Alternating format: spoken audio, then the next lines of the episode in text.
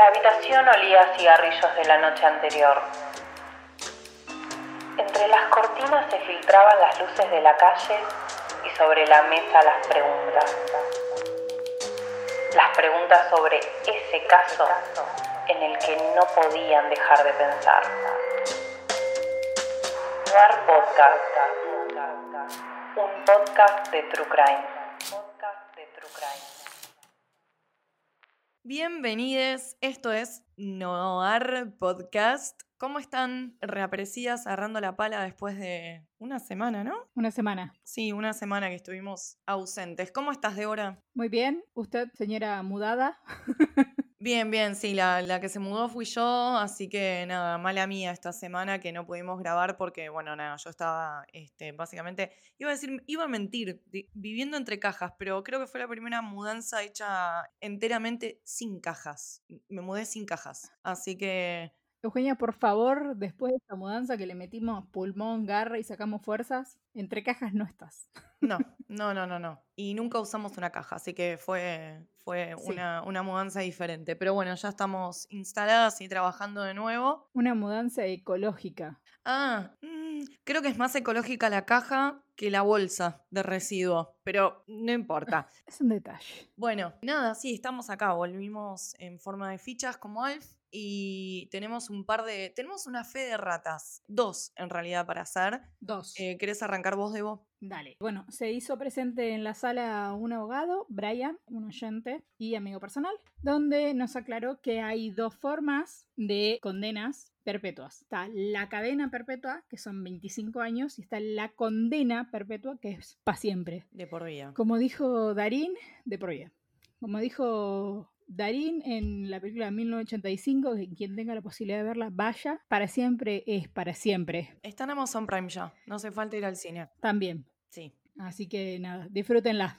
Esta data es con respecto a la información que brindamos en el episodio de Robledo Puch, que estábamos hablando de que era condena de por vida y que había otro tipo de condena que cumplían 25 años. Bueno, a él, entonces, ¿cuál era de las dos? La que es de por vida, ¿es cadena perpetua? No, No, condena. ya me mezclé. Sí, son difíciles. Condena perpetua, entonces él tiene condena por perpetua y hay otra gente que fue liberada después de los 25 años que tuvo cadena perpetua como tablado, Exacto. en este caso Sí, sí. eh, que fue el, el que habíamos nombrado en, en ese episodio. Bueno, y también tenemos, A la novia. sí, exacto, también tenemos otra fe de ratas que en realidad fue más una pregunta que una fe de ratas y tuvimos una oyente muy amable, Sofía López, que nos escribió por Instagram y nos aclaró. Con respecto al término de discapacidad, que nosotros habíamos estado como en duda, que no, no sabíamos cómo expresarlo, y nos contaba, escuché este episodio y quería comentarles respecto al término de discapacidad. Yo tengo movilidad reducida y lo correcto es decir persona con discapacidad. No tengan miedo a decirlo, nos decía. Mientras que no se nombre como discapacitado, lisiado, ciego, etc., está todo bien. La cuestión es no anteponer la discapacidad a la persona. Me parece que está muy bueno comentárselos. Muy bueno el podcast. Muchas gracias, Sofía, y muchísimas gracias por esta data. Así que nada, nos vamos como educando todos en los términos correctos. Y creo que es clave la parte que nos dice, la cuestión es no anteponer la discapacidad a la persona. Tal cual. Sí, se puede decir persona con discapacidad, pero no discapacitado. Esa es la diferencia, ¿no? Clave. Sí, tal cual. La clave es esa. Así que bueno, Sofi, muchísimas gracias A por escribirnos, B por tomar el tiempo y C por escucharnos y, y nada, coparte con, con esta aclaración. Así que bueno, hemos cumplido con todos los mensajes, creo, que teníamos. Quiero hacer una aclaración muy rápida. Julieta MZK Ilustradora, que es exactamente como la van a encontrar en Instagram, nos preparó algo Sí, sí, sí. porque ya lo vamos a ir tirando. Vamos a entrar en un hiato, chicos. Vamos a parar un poquito.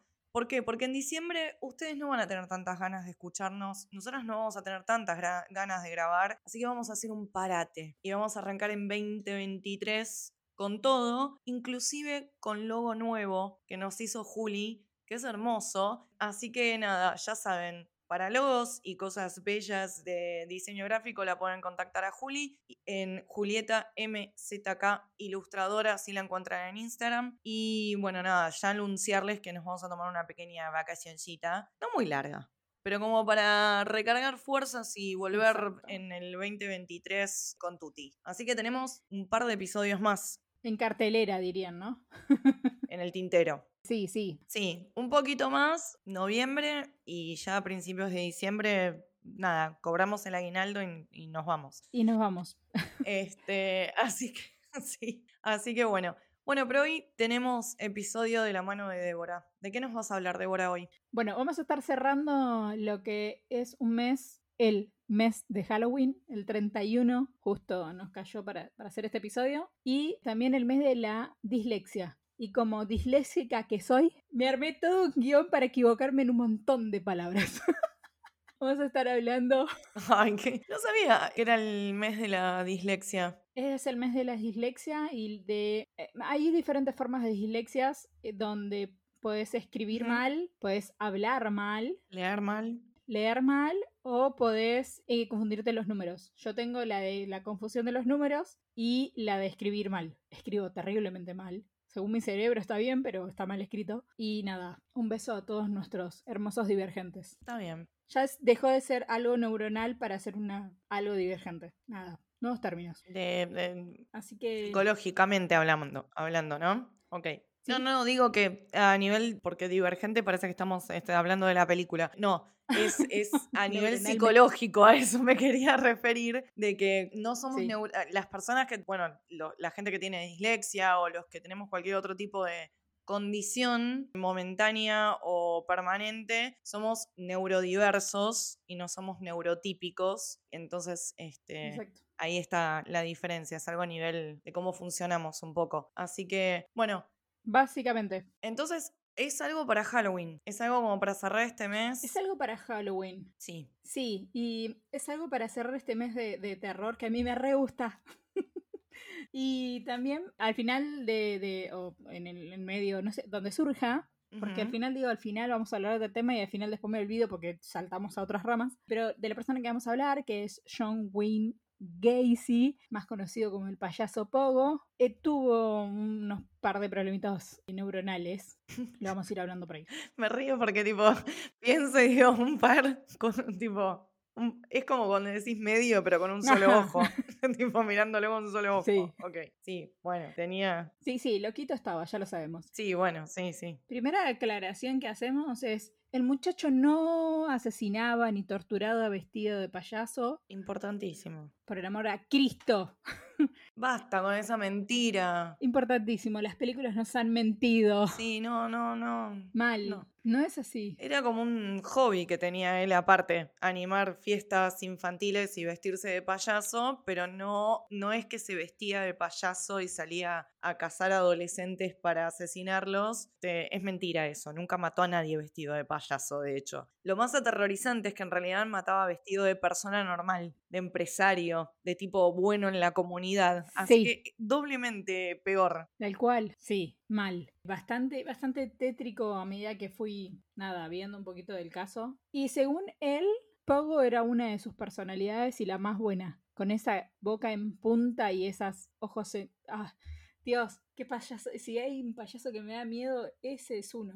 Vamos a aclarar y vamos a repetir el, el- el miedo fundamental que tiene Débora por los payasos. Le dan mucha impresión. Vio It desde chica, cosa que no sé si fue lo más sano para que hicieras o que te hicieran ver, ¿no? Y bueno, nada, viene todo de ahí. Entonces, Claro. todo lo que tenga que ver con payasos, arlequines o afines, a Débora le asusta mucho. Pero bueno, vamos a hablar entonces de. Nos vas a traer el caso de John Wayne Gacy y vamos a hablar un poco del caso, ¿no es cierto? Porque este es como. Está en el top 5 de los más conocidos, creo yo. Pero quizás hay gente que no conoce el caso, entonces nos estamos adelantando un montón de cosas dando por sentado que lo conocen. Así que si nos querés como introducir en, en el mundo de John Wayne Gacy. Sí, sí. Vamos a primero que nada hablar de la niñez de Gacy. Fue nacido en el 42, hijo de John Gacy y Marion Aylor Gacy. Tuvo dos hermanas menores que él, de crianza católica. Lo hacían participar en los Boy Scouts,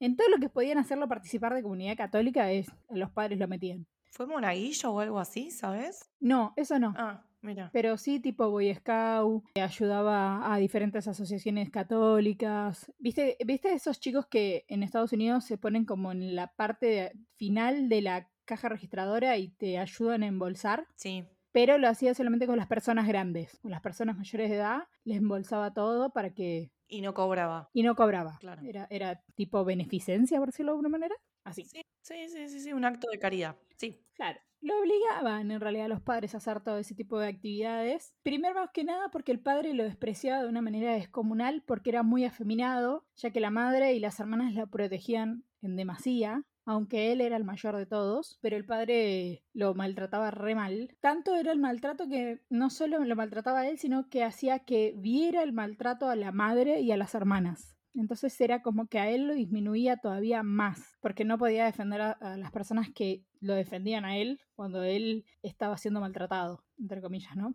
Porque padre violento, ¿cómo hacías? ¿Y era maltra- maltrato psicológico o físico también? Tipo. Ambas, ambas. Ok.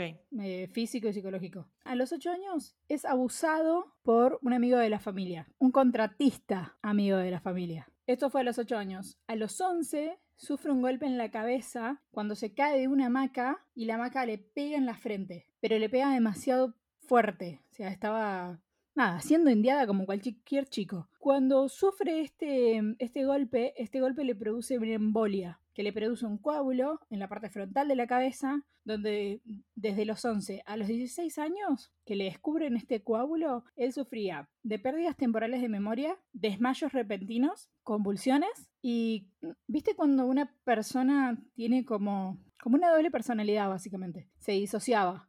Y en esos tiempos que, que no recordaba lo que hacía, en realidad le decían, no, mira, te fuiste acá, hiciste tal cosa, hiciste tal otra, pero y sufría muchos dolores de cabeza. Lo llevan, le hacen estudios y se dan cuenta que a raíz del golpe que había sufrido a los 11, durante todo ese tiempo tuvo un coágulo en la cabeza. Justamente en la parte frontal, que mm, no me acuerdo cómo se le dice a la parte como central de la cabeza que nos, nos maneja y nos hace... Lóbulo frontal. Gracias. Nos hace personas comunes y normales para la sociedad. Toma una medicación y el coágulo desaparece. En este mismo tiempo, descubren también, a raíz de todos estos estudios que hacen por el tema de las convulsiones y todo eso, que tiene una afección cardíaca. ¿Esto qué hace? Le impide hacer deportes, agitarse y sufre una gran depresión porque el padre todavía lo desprecia más. Porque, ¿qué tiene que hacer un pibe en Estados Unidos? O jugar al fútbol americano, o jugar al béisbol, cosa que él no podía hacer porque si no le quedaba. Básquet. Sí, entonces todavía cuando le descubren este, esta afección cardíaca, que no era joda, el padre le empezó, lo empezó a tratar de maricón. Una palabra hermosa. Y le decía que era nada, que no servía. O sea, lo empezó a tratar todavía peor porque no podía hacer deporte. Entonces, él no podía sociabilizar, no tenía cómo, con quién. Los maltratos con el padre es que fueron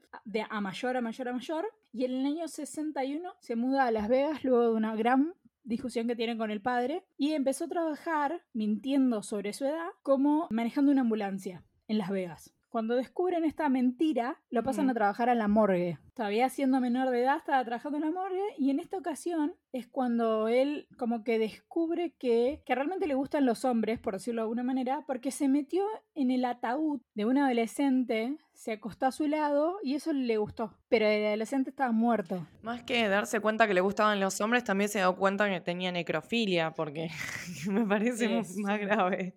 Es, es un montón. Es un montón. Bueno, después de este acto que él tiene, al tener una crianza católica, él se da cuenta de como que, nada, estás haciendo, viste, mal las cosas. Como, ¿cómo, cómo vas a hacer eso teniendo una crianza católica? Entonces empieza a juntar plata y se vuelve nuevamente a Chicago, donde él era. La madre y las hermanas discuten mucho con el padre para que lo vuelvan a aceptar en la casa y decide nuevamente terminar lo que son sus estudios porque se dio cuenta de que sin estudios no podía hacer nada, o sea, nada de nada. Iba a tener así como trabajos muy, muy básicos y él no quería. Sí. Bueno, cuando vuelve y el padre finalmente lo recibe, empieza a estudiar terminada secundaria, porque no lo había terminado, terminada secundaria, como en el nocturno, y empieza a estudiar una licenciatura en negocios, también de forma nocturna. Sí. Cuando se gradúa, tiene su primer empleo. Su primer empleo es en Natch Butch. Quiero que lo pronuncie horriblemente mal, pero No importa, no importa. Eh, ¿Qué es una carnicería? nunca se van a enterar. que lo pronuncié mal. No, no, era un negocio tipo Frávega, Garbarino, tipo de esos locales así de, de- de Ah, venta al público. Bueno, no, no importa. Ok, bueno, está bien. De venta de No electrodomésticos. pronuncié mal, claro. Ok. Empieza a ascender en la compañía y termina como gerente de la tienda en Illinois. O sea, se va de Chicago a Illinois. No, Illi- Illinois es parte de Chicago. ¿Está dentro de Chicago? Ah, ok, perfecto. Sí, sí, sí. Es Chicago, Illinois. Sí. Ah, mira, sí, sí, no sí. sabía. Pues fue un pueblo que se llama Springfield. Amé esa parte. Sí, también hay. vi- Viste que hay varios Springfield en Estados Unidos. Por eso, de hecho, nunca se sabe a qué, a qué estado pertenece el. Springfield de los Simpsons. Ese siempre es el chiste. Sí, tal cual. Na- y por eso pensé que no estaba dentro de Chicago, Illinois. Bueno, cuando llega como gerente de esta tienda, se asocia a varias asociaciones católicas, como por ejemplo el Club de Chiro, Ujú. Chiro, no sé si estaría bien pronunciado o no, en el que fue presidente del mismo. El segundo que se asocia es el club del Concilio Interclub Católico, más católico posible. Y por último, eh, la sociedad James. Y en esta sociedad es como también es una sociedad católica tipo el Interclub. Le faltaba anotarse en el Opus Dei tenía todos. Sí, Tipo. las tenía todas. De muchas de estas asociaciones o fue presidente o fue vicepresidente. Y en inclusive en una de ellas, Claro, ocupando en todas como, como, sí, como puestos perdón, como ocupando puestos de poder, Exacto. puestos importantes, porque tipo era un tipo como, eh, como que tenía influencia en la gente, la gente lo escuchaba, lo seguían. Sí, tenía mucha labia. Eh, aparte había tenido todo, todos estos conocimientos de estudio, entonces eso le daba la posibilidad de insertarse en este tipo de sociedades con el conocimiento de negocios, de manejo de, so- justamente, de manejo de sociedades. Entonces, bueno, era, era como un asset importante para este tipo de, de organizaciones. Sí. Fue nombrado inclusive el eh, ganó un premio como el hombre del año. En uno de estos clubes o, o asociaciones, no sé cómo decirlo, fueron parte personas muy Sí. conocidas como Nixon, Bill Clinton, Elvis, eh, Gerald Fox. Ah, ah, hubo mm, como muchas personas que habían pasado por estos clubes donde él era socio Claro. o fue presidente o fue vicepresidente y, o ganó premios. Y esto es como que a él le da como... Porque lo que pasaba un poco era que también había muchas personalidades políticas en estos, en este tipo de, de asociaciones. Entonces también ahí empieza a rozarse un poco con la política, ¿no? Tal cual, sí, sí, el, el objetivo de él era ese, era estar en contacto con gente y, y adquirir este poder, conocimiento, y aparte tenía labia para hablar, tenía mucha labia. Y en estas, en estas asociaciones donde las que él concurría, fue el- esta famosa foto que tiene con la mm, ex primera dama de Estados Unidos, Rosalind Carter, ¿puede ser? Sí, Rosalind Carter. Sí, con la esposa de Carter. Sí. Él tiene una foto con él, con, con ella, porque claramente los políticos lo que hacen es ir a este tipo de asociaciones para ganar votos. Y como él era el presidente Exacto, de esta asociación, exacto. se sacaron una foto. Y inclusive ella lo tenía, cuando vos entrabas a, tu despa- a su despacho, ella lo, tenía la foto con él ahí. Y se había sacado fotos con Carter, que había pasado lo mismo. Y que él también, vos entrabas al despacho de Carter y tenía la foto con, con Gacy, que lo cual me parece re loco. Con el alcalde de Illinois le pasó exactamente lo mismo. Y con el, no sé cómo se le dice, que está arriba del alcalde, que es como el del estado de Chicago. Él también está, había tenido fotos y había tenido relación directa con él a través del, del mismo partido político. O sea, el chabón estaba metido en la parte política. Claro. Eh, le interesaba un montón, la verdad. Sí, sí. Se supo posicionar como algo importante y como pudo escalar y hacerse un lugar en, en cierto ambiente socioeconómico también, ¿no es Sí, cierto? tal cual. Aparte, él lo que quería hacer de forma continua era impresionar al padre, ya que el padre todo el tiempo le estaba diciendo que era un inútil. Y lo que hacía era como estar continuamente exponiéndose para que le saquen fotos y, hagan este tipo de cosas para que el padre lo vea y lo reconozca. En estas situaciones que él tenía, y creo que es parte también de, su movida psicológica, nunca le discutieron a Gacy es que tenía una política, una ética en realidad, una ética de trabajo muy dura, al punto de que como él estaba tan comprometido con las asociaciones, que había llegado a trabajar de 10 a 12 a 18 a 24 horas dentro de lo que eran las, la- las propuestas que hacían de mejora para la sociedad, y en una ocasión se, terminó desmayando, se descompensó, porque él quería terminarlo. Y si te pones a pensar, era como todo el tiempo, mirá lo que hice papá para que terminar lo que empecé y nada, me terminaron llevando al hospital. Y terminó internado por eso, porque quería impresionar al papá. En el 64 finalmente se casa, se casa con Marilyn Meyer, que las conoció en una de estas asociaciones y sus padres eran dueños de la franquicia de varios locales de la franquicia de KFC. Cuando se casan, el padre de Meyer le da el puesto de gerente en uno de estos locales de KFC y bueno, claramente él acepta y es gerente del KFC. Tienen dos hijos. Pensé tipo en el, en el casamiento, no sé, flashé, en el casamiento, el catering. Todos comiendo pollo frito. Era todos con pollo frito, claro, tipo, pollo frito para todos, dijo el padre, y tipo, y se casaron. Y Valdes, Valdes, Valdes, Valdes. Valdes, Valdes, Valdes de KFC, de KFC, claro. Sí, y acá el padre cuando se casó y tuvo los hijos, fue la primera vez que dijo, finalmente eres digno de mi querer. Claro. Y le dijo como que estaba semi orgulloso de lo que había logrado. Bueno, como te decía, tuvieron dos hijos, pero no eran felices porque a él, él empezó a acosar a los empleados del KFC. Claramente un gay de closet. No sé si decirlo así, perdón si ofendo a alguien, pero él era, o sea, él era homosexual y no se aceptaba y hablaba muy mal de los homosexuales inclusive. Los despreciaba un montón, pero él le tiraba los perros a todos los pibes que veía que le, le gustaban y se remoreaba en el pueblo, en la familia, en las asociaciones donde él participaba, pero lo ignoraban. Lo ignoraban porque él era muy trabajador, trabajaba más de 12 horas y después se iba a las asociaciones y de pedo tuvo dos hijos porque ni siquiera se quería cruzar con la, con la mujer.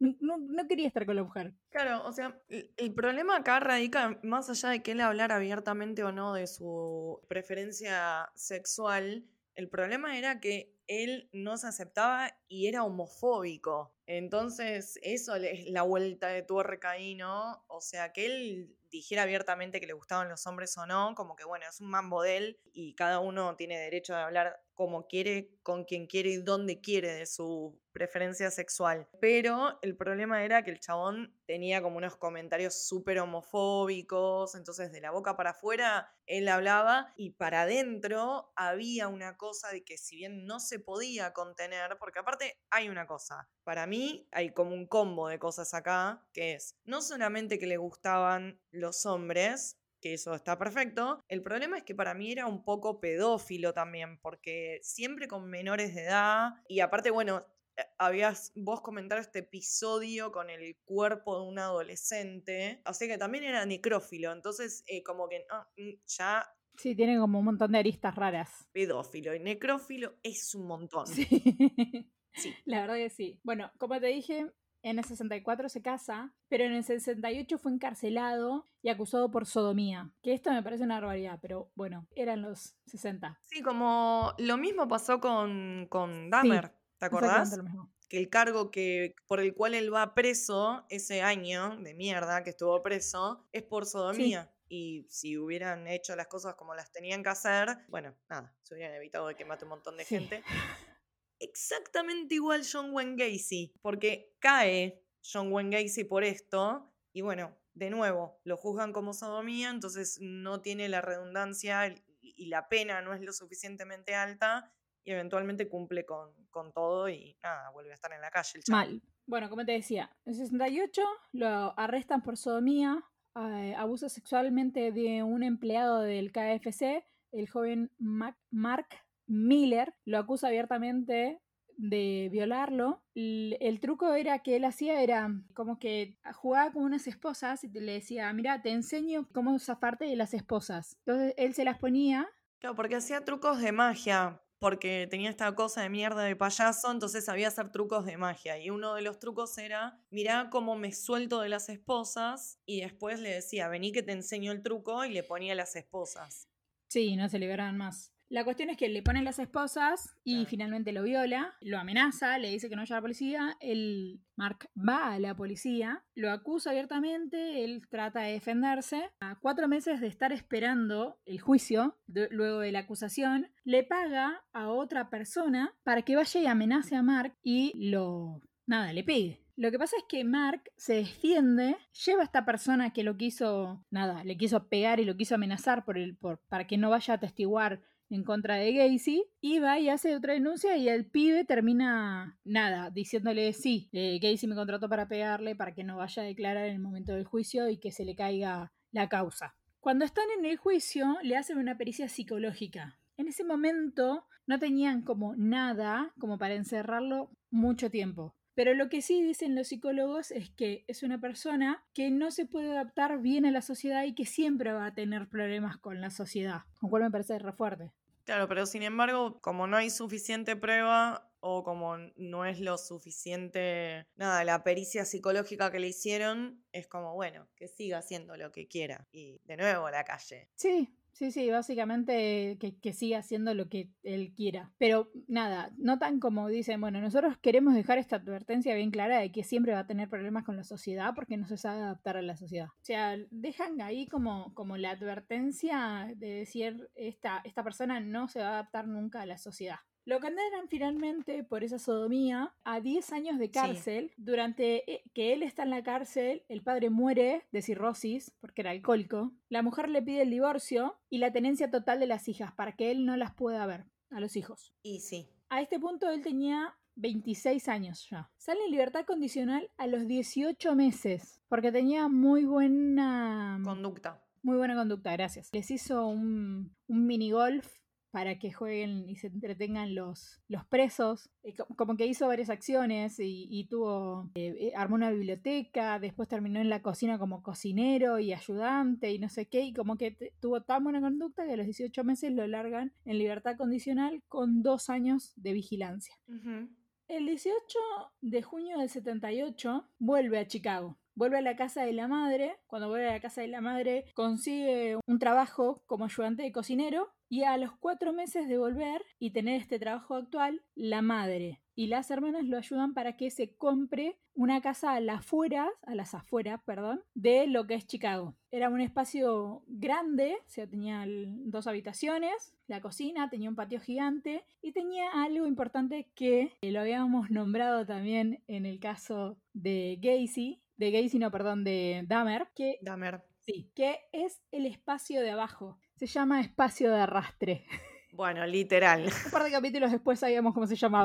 Igual, tipo, es muy macabro que se llame así. Literalmente se llama espacio de arrastre porque ahí te tenés que arrastrar para ver las tuberías. Simplemente el espacio ese que está entre lo que es el suelo de, la propiedad, la tierra, y la casa, por ahí abajo pasan las tuberías y por eso se llama espacio de arrastre es como para que te tires ahí abajo y que si tenés alguna fuga, algún cambio que, algún caño que arreglar, no tengas que levantar todo, sino que te metes ahí abajo, lo cambias y ya ah, está. Mira, ahí estaba la finalidad. Simplemente claro, tenía que tener una, pero en ese momento no lo sabíamos. O arrastrar cuerpos también, en el caso de esta gente. Sí, como. Sí, dame. Y sí. Se, finalmente se muda al 8213 de la avenida Summer. Y a los cuatro meses de estar viviendo en esa propiedad, ¿sí? Lo acusan nuevamente de sodomía por levantar a un joven que estaba en la estación de micros y lo agarran levantando en una situación extraña con este joven, o sea, teniendo sexo, y lo acusan nuevamente de sodomía. ¿Qué pasa? La persona que lo acusa de sodomía... Porque era menor de edad. Porque era menor de edad. La persona que, lo acusa de sodomía no se presenta nuevamente, viste que vos haces la primera denuncia y después te tenés que volver a presentar en Estados Unidos para rectificar tu denuncia. Este chico no se presenta porque era una persona que estaba de paso. Entonces se le cae esa causa y lo liberan.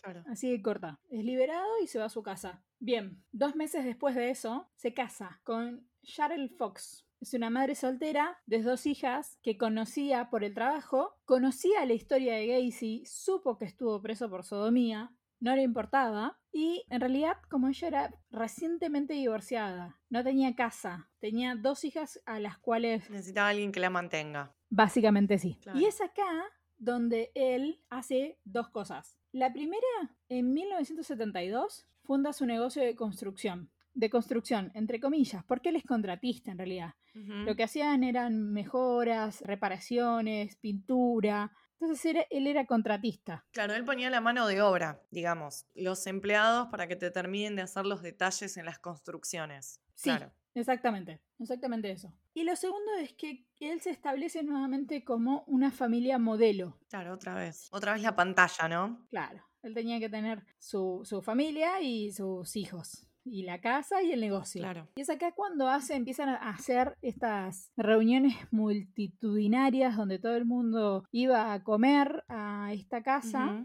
Y empieza a crearse, acá es donde realmente crea finalmente el personaje de Pogo. Y ese personaje no solamente lo utiliza para entretener a la gente que iba a su casa por las fiestas que él hacía, sino que lo empieza a llevar a caridad, a hospitales de niños. Todo iba así disfrazado a orfanatos. Claro, él lo que busca es volverse como a insertar en la sociedad. eh, Porque cuando él cae preso, se tiene que ir de esa parte de Chicago donde está y pierde todo, pierde los contactos políticos, pierde toda la situación de poder que tenía dentro de estas asociaciones políticas y católicas. Entonces, cuando se muda con la madre y después se, se muda a su casa propia, el chabón tiene que arrancar de cero otra vez a posicionarse porque esa, ese posicionamiento fue lo que lo hizo zafar de que le dieron una Exacto. condena más grande la primera vez y fue lo que lo hizo que lo ayuden a que lo liberen la primera vez. Entonces dijo, si voy a tener que seguir con esta movida, otra vez tengo que volver a remar y hacer lo mismo, básicamente. Entonces arranca la pantalla, se casa, eh, otra vez con la mujer. Ya los hijos, bueno, venían, era como, viste, cuando compras el pack, Viene en combo. venían en combo las dos nenas, entonces empieza a trabajar, se empieza otra vez, se mete en todo lo que es caridad, empieza a crear con el personaje este, ay, qué buen tipo, que va a los hospitales y juega con los chicos enfermos. O sea, otra vez vuelve a convertirse en una figura influen o sea, de, de- el primer influencer, tipo, sin Instagram, un desgraciado. Se vuelve como a tratar de posicionar dentro de la sociedad y lo logra Sí, nuevamente. sí, totalmente, lo logra. Logra estar, tener esta nuevamente esta posición de, entre comillas, poder, ya que era una persona que, que todo el mundo era, lo veía como el vecino ejemplar, el vecino que Referente. Sí, tal cual, porque referente del, del barrio, del, del lugar, de, la- de todo, porque estaba metido en política, porque hacía caridad, porque tenía su propio negocio, porque la familia ideal, porque todo así. Claro. Pilar y referente de la comunidad. Eso era John Wayne Gacy. Bueno, nada, no podía con, con su ser, ¿viste? No, no podía. Y a una semana de la boda lo arrestan, no otra vez. ¿Por qué? Porque se hizo pasar por policía y le pidió a una criatura de 14 años que para que no, no lo lleve arrestado porque estaba fumando marihuana, le haga sexo oral. Mm. Lo atrapa, lo acusan, pero este joven, que no se sabe el nombre, lo trata de, de coimear, por decirlo de alguna manera, pero lo amenaza donde le pide plata. Y entonces es como que, como que yo te hice algo a vos, pero vos me haces algo a mí, y entonces las dos se anulan. Entonces era como que yo te demando a vos, pero vos me estás demandando a mí, entonces como es una demanda contra demanda, descartaron los dos casos. Y otra vez se salva. Eh, Sí. Rarísimo. Porque aparte, uno de los, de los delitos más graves que se puede cometer en Estados Unidos, no sé si es uno de los más graves, pero que es grave, es, ahí me agarró el cipallismo, impersonar, im- im- eh, no, no sé cómo decirlo en castellano, es impersonate a police officer. O sea, hacerte pasar por un policía. Es como, tipo, eso se paga con un montón de años de Sí. cárcel, pero con un montón, ¿eh? Y bueno, no sé qué pasó ahí. Para mí, otra vez de nuevo, hubo un tongo con seguramente alguien de poder que movió algún, Algún hilito. Sí, algún hilito y lo, lo hicieron zafar de nuevo. Sí, sí, totalmente. Para mí también fue para ese lado. Claro, porque hombre blanco de nuevo, ¿no? Hombre blanco inf- eh, influencer de, las, de, de- de la comunidad. Te- es tipo como un poquito como Sí, lo de. Dahmer, ¿no? Que Totalmente. Digo, ¿no? Porque tipo, estaba fumando marihuana el pibe, entonces, ay, ya seguro era un drogadicto que no valía mucho la pena. Entonces, otra vez entramos con la policía comportándose de esta manera donde no se le crea a las víctimas. Y porque el tipo es un tipo que en teoría no puede ser que esté haciendo esto, o sí, pero eh, vamos a dejarlo, vamos a mirar para otro lado, como que no es tan grave. eh, otra vez se sale con la suya. Totalmente. Aparte, otra vez, sodomía, gays, dos hombres, ¿cómo puede ser? Ay, qué horror. Y nada. Claro, tiene que haber algún error. Sí, sí. Bueno, le gustan las cosas así. mm, ajá, Ajá. pero es buen tipo. Vaya, se caridad en los hospitales. Con niños, ¿no? Otra vez. Totalmente. Bueno. Bueno, primer asesinato de Dahmer en concreto fue por error. De Gacy. De Gacy. Ay, perdón, dije Dahmer. De Gacy, perdón. No paraban de sumarle cuerpos a Dahmer. Basta de hay que dejar de robar con Dahmer por dos años, como mínimo. Mínimo. Basta ya. Otra vez. El primer asesinato que tuvo Gacy en realidad fue por error, porque hasta el momento él solamente hacía o pagaba con marihuana por sexo, o se hacía pasar por policía por sexo. No Sí. deja de ser una violación porque eran menores de edad, pero los violaba y los largaba. El 3 de enero del 72 fue su primera el su primer asesinato y fue por error. Mientras su mujer y sus hijas, en realidad sus hijastras, no se encontraban en el estado, él fue a levantar nuevamente a alguien de la estación de micros y en este caso se encontró con Timothy McCoy, un joven de 15 años, al cual levantó con la promesa de una vuelta para que conozca Chicago, marihuana, que podía dormir en su casa y que luego al otro día lo iba a traer él nuevamente a la estación de micro para que tome su micro que él había perdido por escasos minutos. Ok. ujú. Bueno, cuando hacen todo eso, finalmente llegan a la casa de Dahmer, fuman marihuana, se drogan y De Gacy. Ga- Uy, Dios, ¿cómo estoy? De Gacy.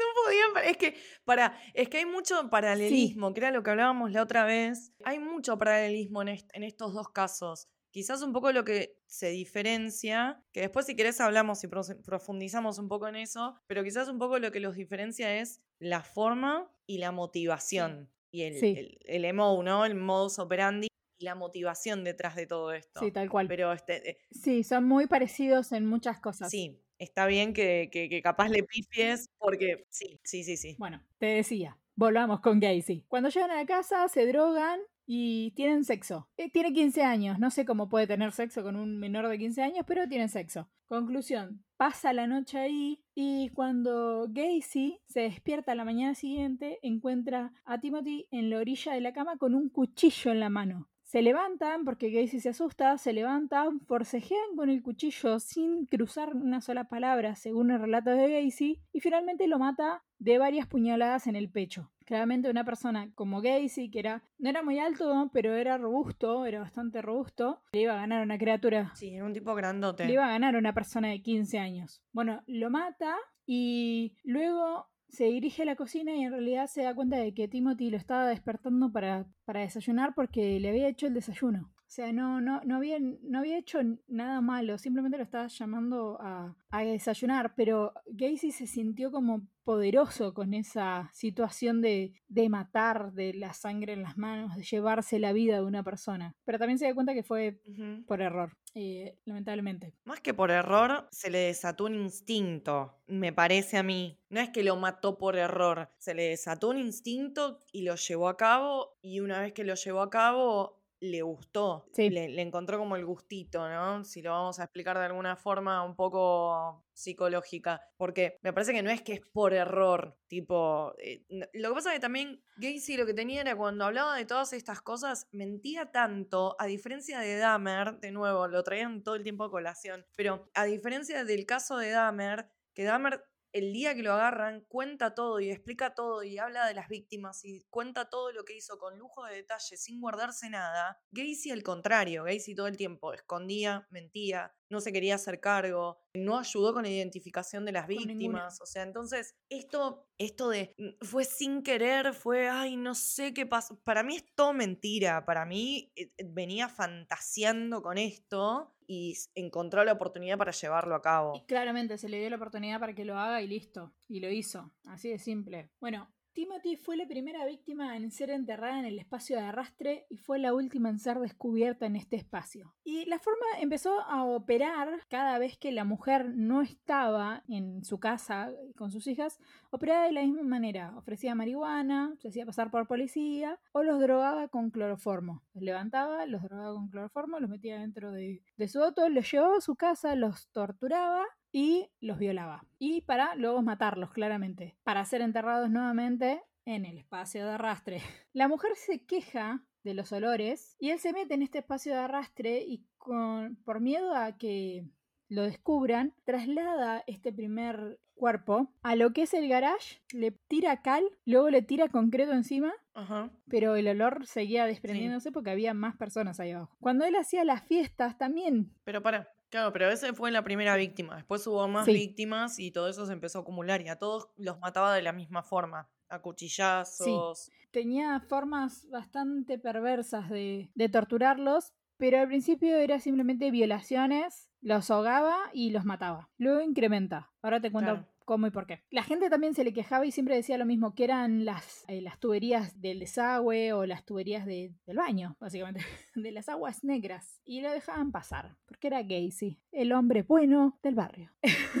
bueno, a partir de, del 74, como le dije, fundaba este negocio, funda este negocio de construcción, en realidad de mantenimiento y era contratista. Y lo que él hace al fundarlo, en realidad lo funda por tener un flujo constante de chicos jóvenes. Y la gente le empezó a decir, che, ¿por qué estás trabajando con gente tan joven? Y él le decía, porque es simple, les pago menos. Y a veces ni siquiera les pago. Porque pasaban meses por ahí y por ahí le pagaba tres meses.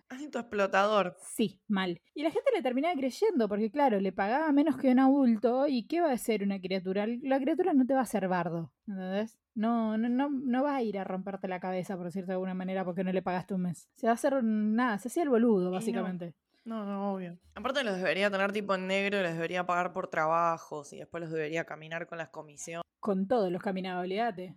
¿Con qué no los caminaba? La mujer no le creyó tanto. ¿Por qué no le creyó tanto? Porque encontró dentro de las pertenencias de Gacy porno gay y porque hacía varios años que no tenían intimidad. O sea, no tenían relaciones sexuales hace muchísimo tiempo. Y todo esto hizo que finalmente, el 2 de marzo del 76, se divorcien. O sea, pidió el divorcio el, 70 el 2 de marzo del 76, finalmente se divorciaron. Aparte de estas dos cosas que le mencioné recién, hubo un- una ocasión donde uno de sus empleados fue con una patota, como no, fue con una patota de amigos de él y lo mataron a palos en el jardín de la casa. Cuando termina todo eso, viene la policía, se llevan a los pibes, qué sé yo. El pibe nunca dijo por qué le fue a pegar. Y cuando le preguntan a él, le dice, no, lo que pasa es que no le pagué. Porque hizo mal un trabajo y quería que le pague, pero no le voy a pagar porque hizo mal el trabajo. Lo mismo le dijo la mujer, pero la mujer ya estaba Claro. harta de todo. Entonces dijo, no, ya está, esta es la gota de re- rebasó el vaso, me voy. Se fue. ¿Y cuál era la verdad? La verdad era que lo había violado.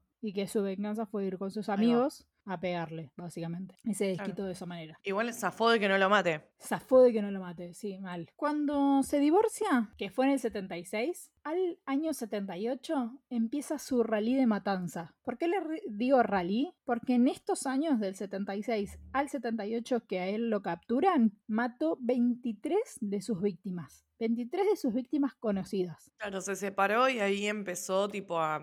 Ya está, porque claro, tenía disponibilidad de la casa, no tenía que esconder nada, tipo no tenía que buscar el momento que la mujer no estuviera para Y las hijas y esto. que las hijas, claro, ya está, listo. Tenía la casa sola y se, nada, puso primera y arrancó. Tal cual. Y acá empiezan realmente las torturas fuertes. Antes eran como, como solamente violarlos y nada más y matarlos. Bueno, como si fuera eso poco, ¿no? Pero acá, la- acá empieza como a meterle cosas en el ano, desde botellas para que se rompan. Claro, más como más... empieza, a- empieza como, como con una conducta más sadística. Sí, totalmente. Los ataba, obviamente siempre con el tema de las esposas, que era algo muy habitual en él. Los ahogaba, luego los revivía para finalmente degollarlos, los asfixiaba, los agarraba tipo como si fuera... Imagínate como un collar de perro con un palo atravesado y empezaba como a hacer torniquete para que se terminen asfixiando y los termina ahogando. Y mientras los vio... Claro, cuando decís también que los ahogaba, es literal los ahogaba. Tipo, le hacía como las, como las torturas de cuando te meten en el agua y no te sacan y te empezás a ahogar. Y los tenía ahí, los torturaba durante horas, como si fueran Mal. juguetes. Sí. Y vos te preguntás por los vecinos. Tenía un terreno bastante grande. No tenía vecinos muy cercanos. No era una casa pegada a la de la otra. Tenía un terreno gigante. Claro, porque eran las afueras. Claro. No es que era un lugar céntrico. No, no, eran las afueras. Ni siquiera en los suburbios. Era afuera de los suburbios. Bueno, aparte de, de- de lo recién mencionado, lo otro que hacía, pues católico siempre, el chabón mientras los violaba le leía la Biblia. Un detalle. No lo sabía eso. Sí, ¿Qué les, les recitaba tipo pasajes de la Biblia? pasaje de la Biblia. Sí, mientras los violaba. A los Samuel L. Jackson en Pulp Fiction. Antes que le- les dispare a- cuando están comiendo con que cajuna burgers. Bueno, nada, si vieron la película van a entender la referencia. Sí, sí, no, no. en una ocasión, esto es un, es un comentar. Como les dije, tenía este hábito de mostrarle a las esposas, porque hacía estos trucos de magia de mira cómo me, mira cómo me desato de las esposas, te enseñé el truco. Se lo quiso hacer a Tony Antolucci. Tony lo conoció en el Partido Demócrata, donde Gacy era voluntario para el partido. Tony también era voluntario para el partido y él lo acosa durante un mes a Tony. Tony le dice, cortala porque te voy a caer a piñas. Lo deja de hacer hasta que un día le dice, ¿quieres venir a casa, tomas unas cervezas y fumamos marihuana? Tony acepta, pero con mucha desconfianza. ¿Por qué, Tony? ¿Por qué? Para, para, que Tony, Tony le hizo bien. Tony declara en el juicio de Gacy. Entonces van a la casa, pero él le tenía desconfianza totalmente a Gacy. Entonces lo que hace es, toman, le da marihuana, él no la fuma, le muestra el truco de magia y Tony era luchador, luchador tipo lucha grecorromana. Entonces cuando le va a poner la esposa, él lo que hace es como hacer la, la mano más gruesa, como la muñeca más gruesa, entonces le queda como fácil para cuando él distiende la, la, mano, zafa de la esposa y se le tira encima a Gacy, lo caga a piñas y le, le pone sus propias esposas. Gacy se caga de risa, le dice, sos el primero que lo podés hacer, todos los chicos caen, excepto vos, qué genio que sos. Le saca las esposas y Tony se va. Nunca más lo molestó Tony. Se la dibuja, como, jaja. Ah, sí, sí, sí. Claro. Jaja, no, o sea, es como, es chiste, pero si crees no es chiste. Sí, básicamente sí.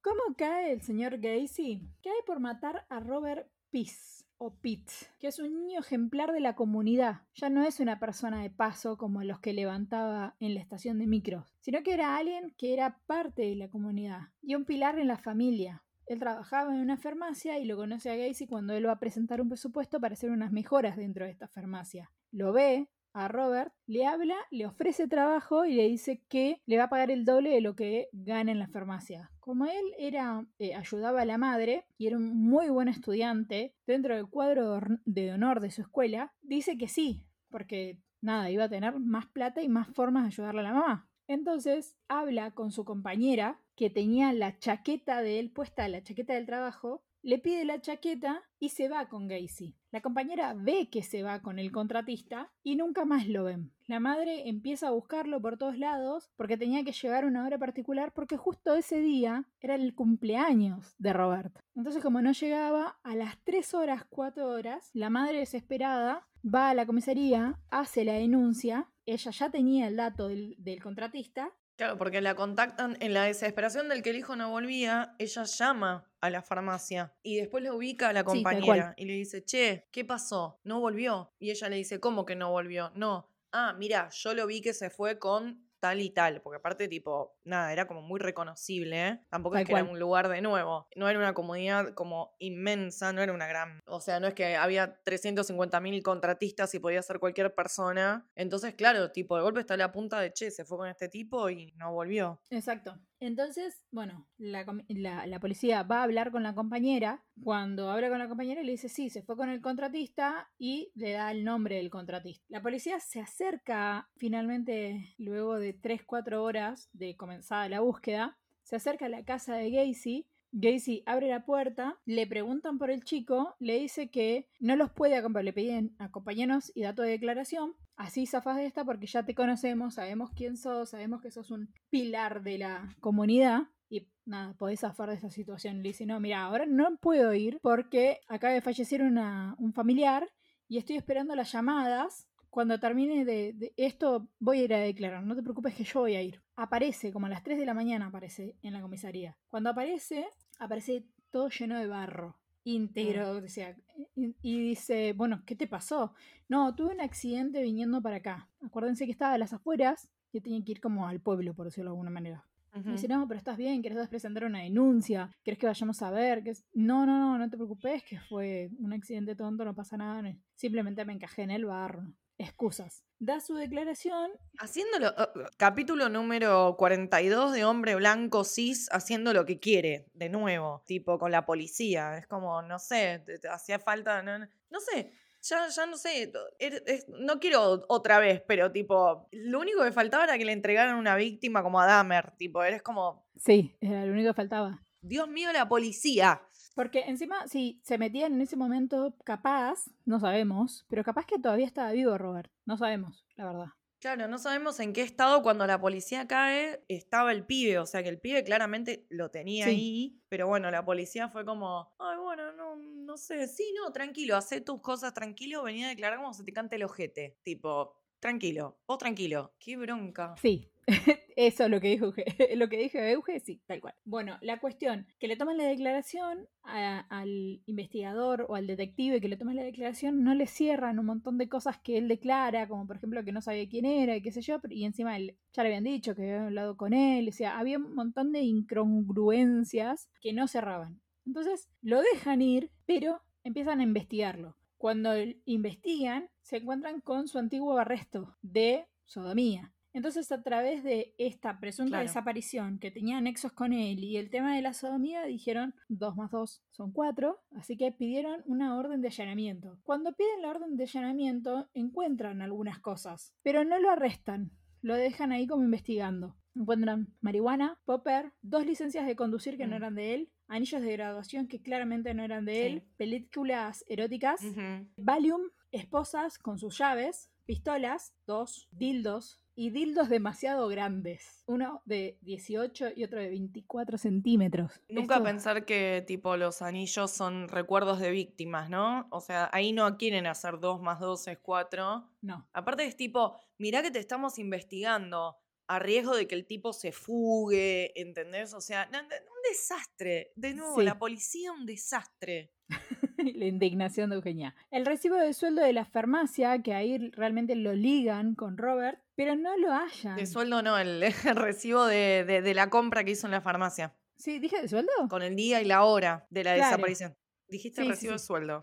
Ah, mira inconsciente. Eh, Son las ganas de cobrar, Débora, que tenemos. Totalmente. Porque estamos ya muy a fin de mes. A fin de mes. Claro, entonces, o sea, aún encontrando el recibo deciden no aceptar, no arrestarlo. No, porque él está, porque ellos estaban buscando a un adolescente y creían encontrarlo vivo, ¿entendés? Que no creían que estaba muerto. eh, por eso no, no lo arrestan. Claro, él, eh, aparte él capaz no negó, claro, él capaz no negó el hecho de haber estado en la farmacia, porque lo había visto todo el mundo, pero claramente sí negó estar involucrado en la desaparición de Robert. Exactamente. el- Ellos lo que están buscando hasta el momento es un adolescente. No, no están buscando un cadáver, no están buscando un cuerpo, no, no. él- ellos estaban buscando que capaz estaba secuestrado y nada más. Eso simplemente. Se llevan todo lo que encuentran. Se llevan para investigación y pericias. Porque él dice, no, yo me las encontré. O sea, yo Mm. trabajo, soy contratista, me encuentro cosas y me las quedo. Inclusive los dildos. Eh, y acá entonces como no le cierran y siguen Claro. una investigación abierta tratando de buscar a un adolescente, le ponen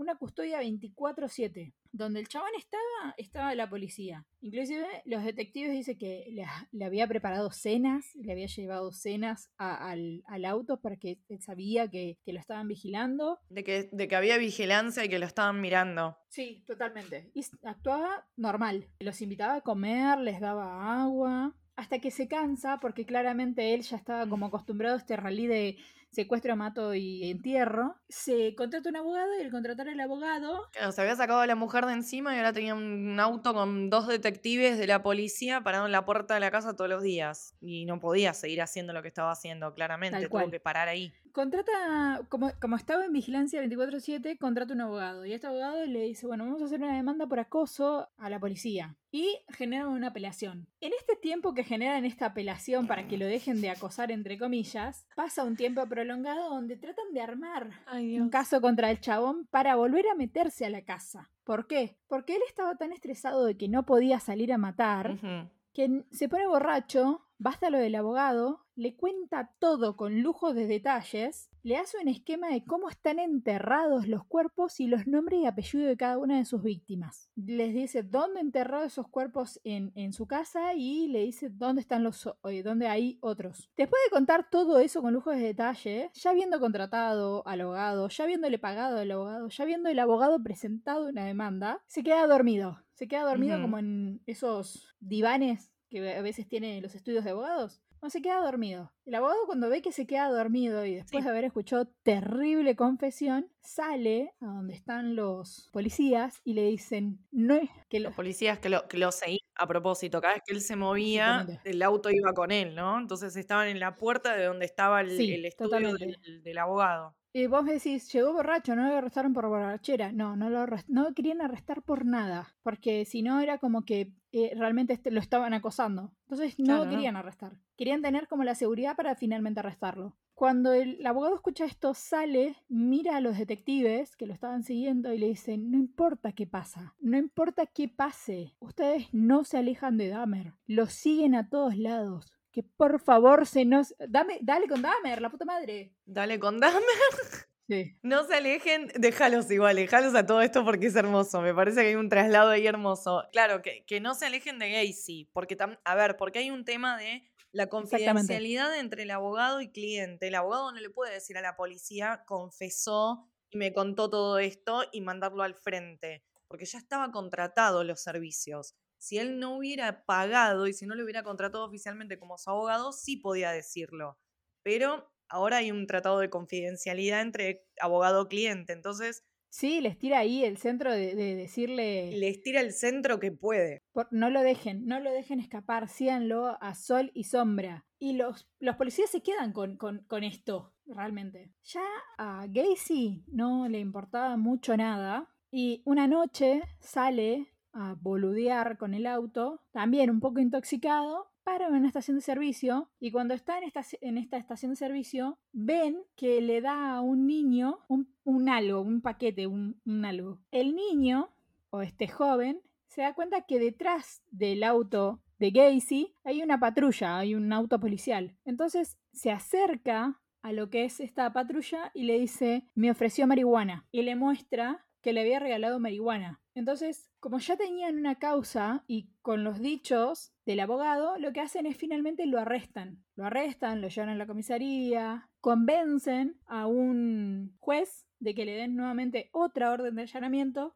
y con los dichos y el mal olor que había en esa casa, Claro. empiezan a hacer una investigación más profunda. Se meten al espacio de arrastre y el olor era demasiado. Entonces dicen, no, acá hay algo. Y empiezan a levantar la- los pisos para estar más cómodo y desenterrar las cosas más cómodas. Acá hay dos cosas. Lo primero, en el primer día encuentran dos cadáveres frescos, dos cuerpos. Mm. Frenan porque pues Navidad y después de Navidad siguen. Y las familias, ¿no? Que vayan a la madre.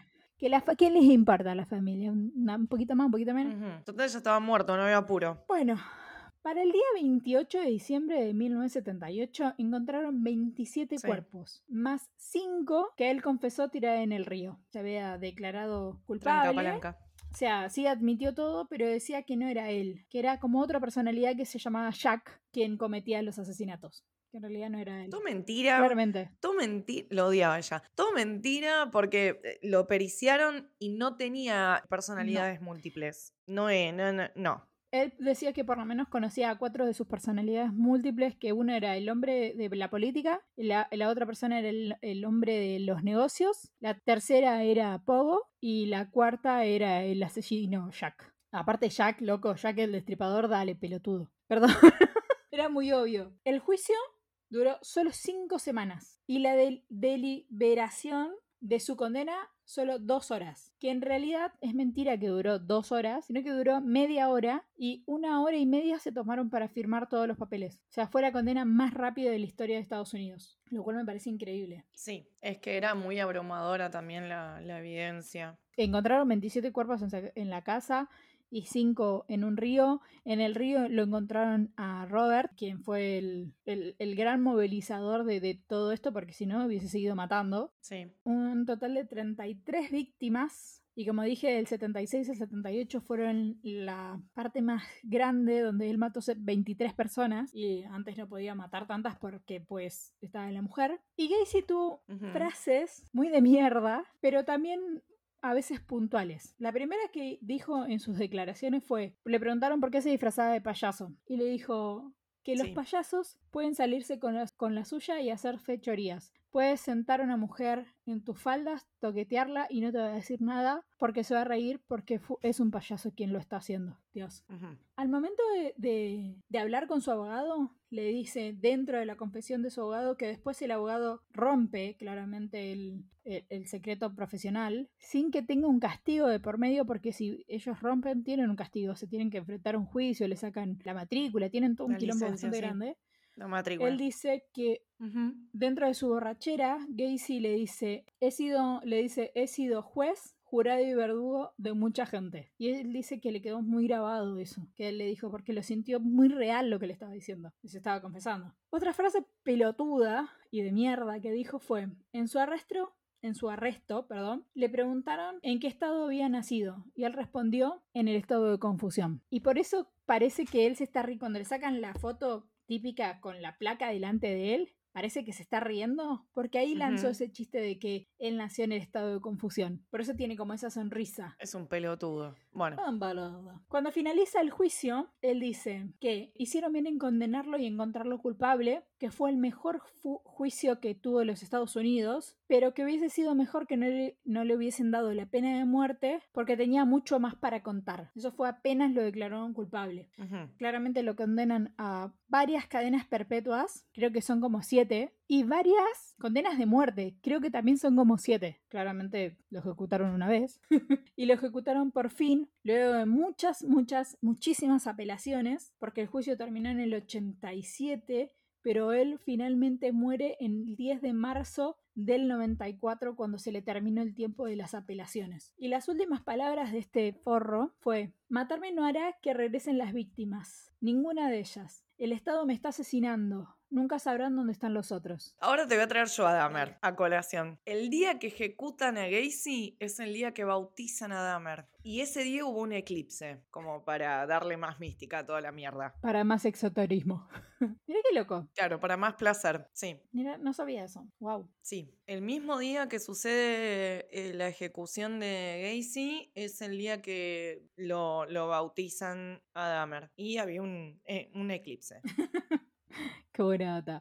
También hay, no puedo encontrar el nombre ahora, pero hay un periodista, no sé si sabías vos esto, hay un periodista que cuando estaba preso se obsesiona con Gacy y le empieza a mandar cartas. No sé cómo se llama, pero sí sabía que había un periodista que se, se obsesionó mucho con él. Y le empezó a mandar cartas, y le empezó a mandar cartas, y le empezó a mandar cartas. Y empezó como a. Gacy le pedía fotos de él, sin remera, así como se volvió un poco homoerótico todo. Y mm, después en un momento le pidió. Le pidió fotos del hermano. Como que se trastornó un poco este periodista. Que la idea de él siempre fue: me voy a hacer el amigo, voy a ir a la cárcel, voy a hablar con él y voy a obtener una exclusiva. Y se terminó. Viste que hay un dicho que dice, no sé si me, me lo voy a acordar ahora exacto. Cuando vos mirás mucho tiempo al abismo, el abismo después te mira Sí. a vos. Sí, sí, sí, lo conozco. Bueno, le pasó un poco eso al chabón. Se metió tanto con este enfermo, que era un enfermo, que después se vio afectado psicológicamente. De hecho, lo fue a ver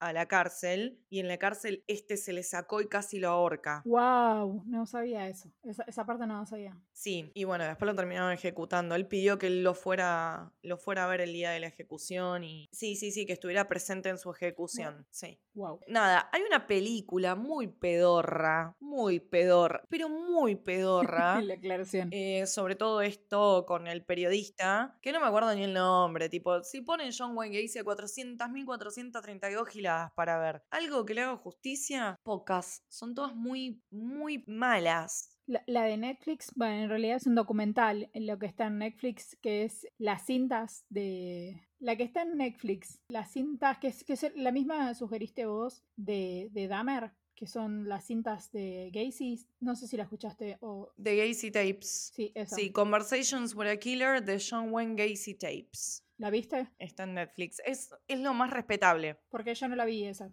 la quería ver. Ese está bueno. Vi informes, no, no vi documentales, la verdad, para hacer todo esto. ¿No viste el documental ese? No. Está, está muy bien. Está muy, muy contado en detalle. Está bueno. No, lo tengo que ver. De nuevo, hay una parte donde eh, creo que creo que es un poquito más específico con respecto a lo que a, a escucharlo a él, pero tampoco es que puta hay un montón de cintas. No creo. Igual hay un montón de cosas dentro de YouTube. Es medio ¿Medio qué? sí. No, nada, digo que siempre es como de John Wayne Gacy tapes, de Jeffrey Dahmer tapes y después cuando te lo pones a pensar, en realidad es medio un documental sobre todo el caso y de nuevo, te quedas con esa cosa de que en realidad es muy poco tiempo, lo que realmente es- escuchás algo de audio inédito no es tanto lo que no, no es tanto contra lo que promete. Sin embargo, están ambos, son muy buenos y están buenos si no conoces el caso te cuentan todo el caso en detalle y hay muchos peritos y expertos y gente que quizás estuvo del lado de la defensa y gente que estuvo del lado acusador y, bueno, por parte del Estado, ¿no? Por las víctimas, o sea, eso está bueno. Pero yo eh, igual voy a hacer un disclaimer acá. Yo lo que me pasa es que yo vi algo en HBO de un caso que va a ser el próximo caso que voy a hacer, que no voy a decir de qué es, eh, porque si no, no tiene sentido. Pero vi un documental en HBO, que va a ser del, próximo caso que, vamos a hablar, que mm, son literal dos horas y pico de una entrevista de un psiquiatra hablando con el, el acusado. Wow. Vamos a decirle. Entonces, es tan fuerte verlo ¿entendés? Y no hay un corte, o sea, por momentos muy cortitos y chiquititos te van mostrando como la historia un poco del, del chabón y de lo que pasó, pero el 90% son las conversaciones con un psiquiatra, que lo indaga, de hecho hay momentos que lo pincha y vos ves como al tipo se le transforma la cara, no, no, es fuertísimo, ¿eh? Debe estar muy, muy bueno. Yo nunca había visto algo así. Porque es, eh, eh, claro, porque es, es... No, es muy interesante. Pa, a mí es lo que me fascina de este, de este mundo, es entender esa cabeza, entender qué está pasando ahí. Te voy a dar dos detalles, hablando de detalles. El cerebro de, de Gacy, la pensé, porque estaba ahí para decir Dahmer, el cerebro de Gacy luego de su ejecución fue donado a la ciencia para saber qué le había pasado y realmente era una estructura normal. No tenía nada más allá del golpe en la cabeza. Claro. Que sí tuvo una lesión, pero... Más allá del golpe y, y, capaz eh, se te mezcla de nuevo con Dahmer porque también era, era, un momento donde se usaba esto de analizarle el cerebro a los asesinos seriales que iban mm. ejecutando, que morían. Bueno, y el de Dahmer, viste que no... La, la madre no quiso que se done a la ciencia para estudio. Sí, acá la madre le chupó un huevo. El padre sí había querido. La madre no, no, quiso, la madre no quiso, entonces no, no se estudió. Pero el de Gacy sí, sí, como decís vos, no encontraron nada. O sea... Normal. No, porque no es neuronal. No, tal cual. Y lo segundo, que los investigadores siempre creyeron de que la cantidad de víctimas que él tuvo y de la manera que él actuó, las formas en que fueron cavadas las fosas comunes que él tenía, mm. y la casa fue derrumbada en toda esa investigación y aparte porque no la querían tener más, cosa de que no se creara como un culto a, esa persona horrible, siempre creyeron que él actuó con una o más cómplices. Siempre. Hasta, el, hasta su ejecución. Yo, no suscribo esa teoría. Para mí él todo lo hizo solo. No necesitaba a nadie. Se los drogaba. Tenía todo. Tenía poder, tenía. aparte, tipo, cada vez que, que, levantaba a alguno de estos pibes ofreciéndole marihuana, los que zafaron y todo eso, siempre estaba solo. Nunca dijeron, eran dos tipos. Siempre hablaban de gays. Siempre hablaban de uno solo. Pero nada, ¿viste? Claro. No, no, no. Para mí hizo todo solo, tranca, palanca. Tipo, se manejó como quiso, de nuevo, con la impunidad que le daba el hecho de, tener a la policía en el bolsillo. Claro. Sí, de ser una figura de, conocida y de poder, entre comillas, dentro de la comunidad donde se movía. Exacto. Sí, sí, sí, sí. Les voy a dejar una pregunta. Que el otro día justo estaba viendo un artículo de esto. Dale, me gusta. Ya que es el cierre de Halloween. Disfrazarse de este tipo de cosas. Disfrazarse disfrazarte el payaso Pogo, que hay mucho de esto dando vuelta, disfrazarse de ahora de Dahmer que está en apogeo, disfrazarse de, Ted Bundy, ponerse un, yesito ahí en, el bracito. ¿Qué opinan de eso? ¿Está bien? ¿Está mal? ¿Es glorificar algo que es una recontra recagada? ¿Es una manera de, no sé, de tomarte a gracia algo que en realidad es una mierda? ¿Es, es algo, nada, es como, ¿está bien? ¿Está mal? ¿Dónde está la línea de, ¿no? Digo, porque tenés tantas cosas, te puedes disfrazar de Jason, de Freddy, de Michael Myers, de, ¿no? Un montón de cosas. ¿Está bien?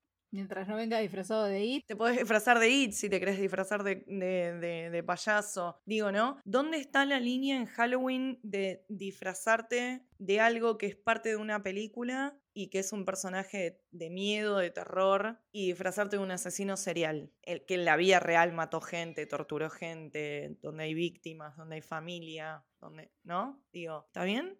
O está mal? Quiero tu, tu, opinión inicial y después vemos qué le dice la gente. Y le dejamos la pregunta para los demás.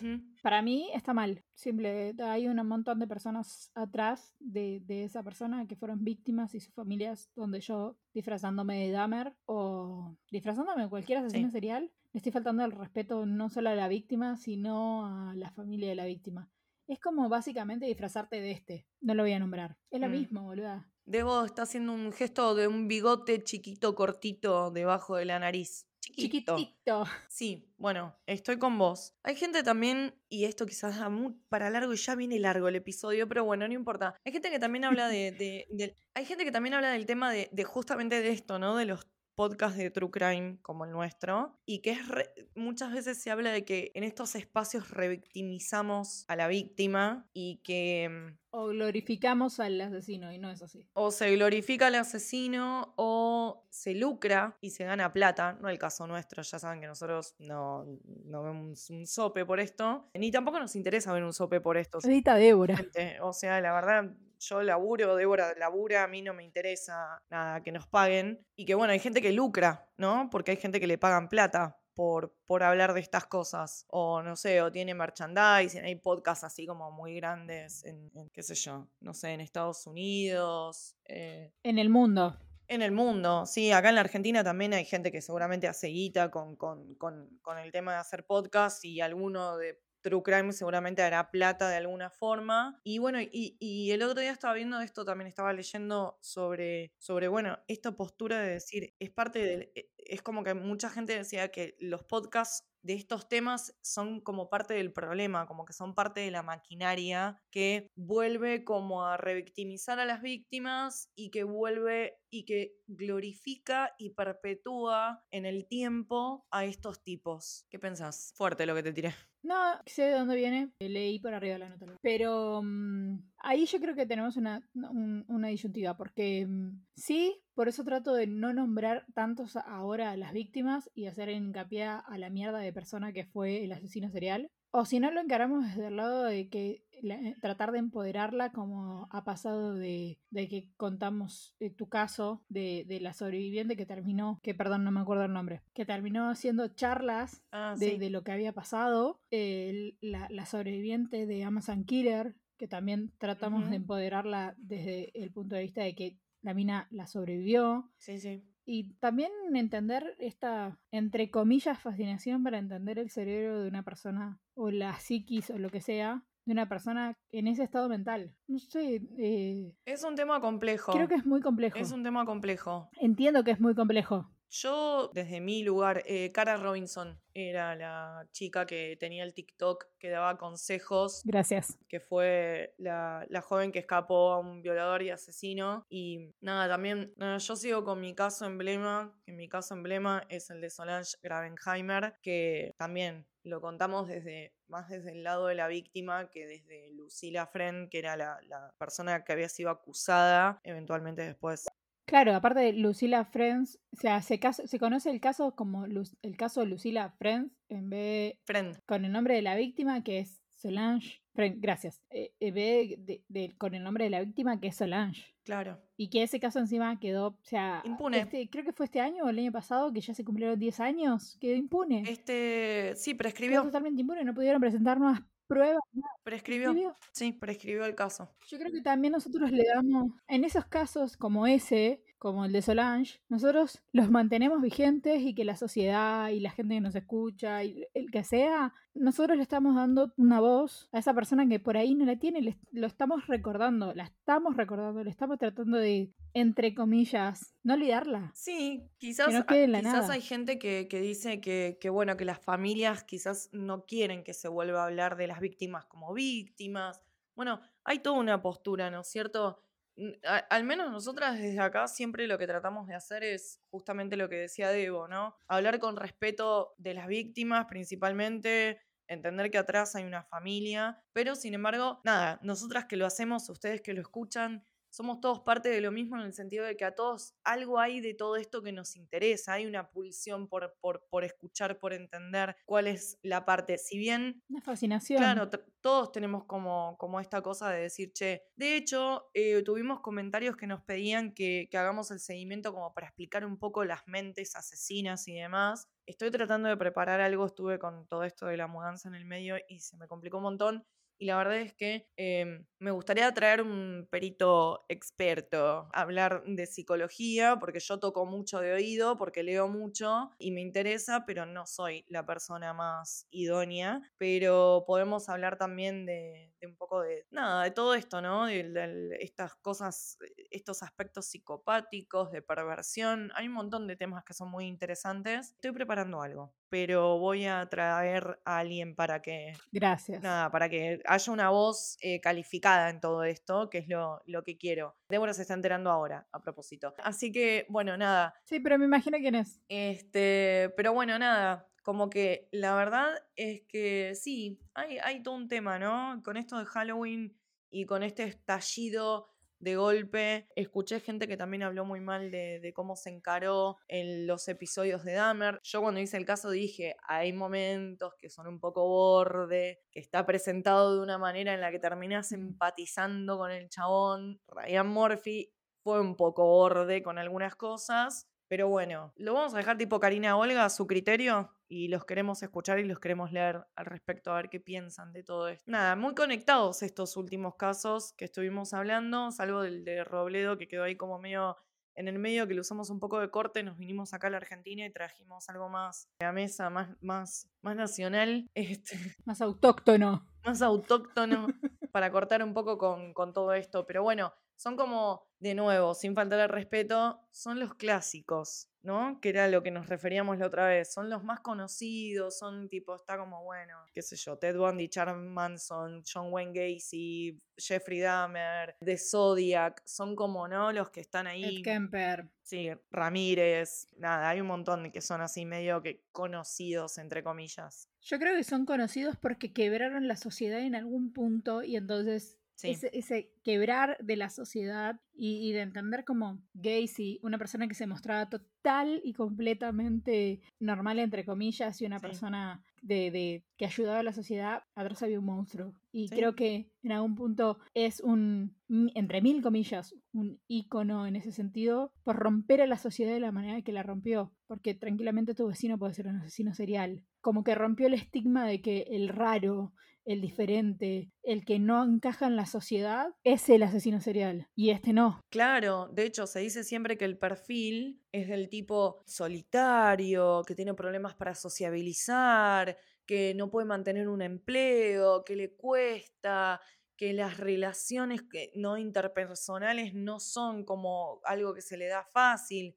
Este tipo hacía jodas en la casa para todo el barrio. Iba y hacía caridad en hospitales, llevaba juguetes. O sea. O sea. Llevaba juguetes, laburaba, era, eh, no solamente laburaba, era, era como dueño de una empresa, no solamente podía mantener un laburo por mucho tiempo, sino que eh, eh, era la cabeza de ese laburo, sociabilizaba con todo el mundo, de la, de, la, puerta para afuera era un tipo normal, se lo veía normal, con sus hijos, con su familia, bueno, divorciado, pero bueno, qué sé yo, ¿quién no se divorcia? Como, ¿no? Y un monstruo. Y un monstruo.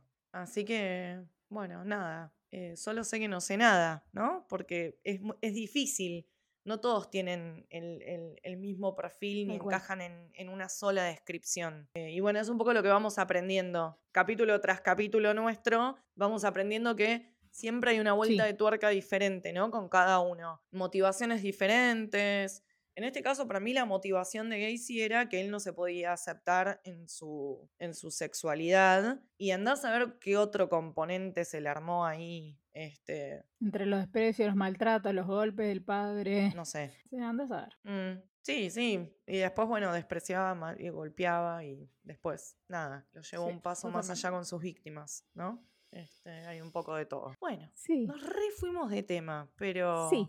interesante todo. Bueno, ya está sufriendo con todo lo que va a tener que editar.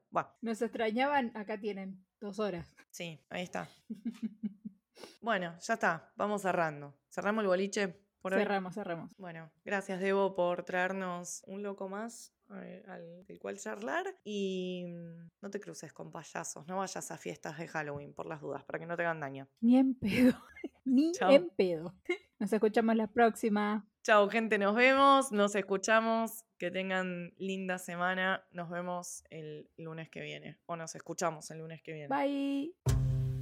Este podcast está producido por Eugenia Grandón y Débora Figueroa. Edición, Débora Figueroa. La voz de la intro, Lucía Barilá. Seguinos en Instagram como noar.podcast. Escuchen, dejen su review y síganos en Spotify, Google Podcast, Apple Podcast y donde escuches podcast.